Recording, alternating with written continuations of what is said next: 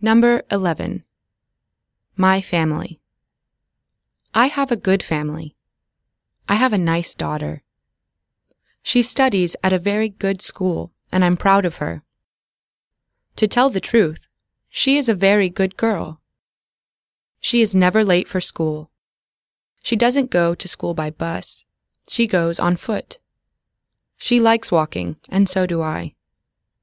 By the way, my daughter isn't lazy.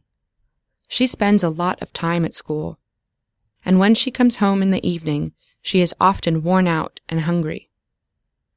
But that's okay, because I cook well. I don't cook every day because I'm very busy too. Believe it or not, I work both on weekdays and at weekends. That's why I seldom go to the hairdresser, and I always do my hair by myself. I'm just crazy about different hairstyles. And my husband is a military man. Among other things, he speaks English well too. So, sometimes we speak English even at home, because we like speaking English.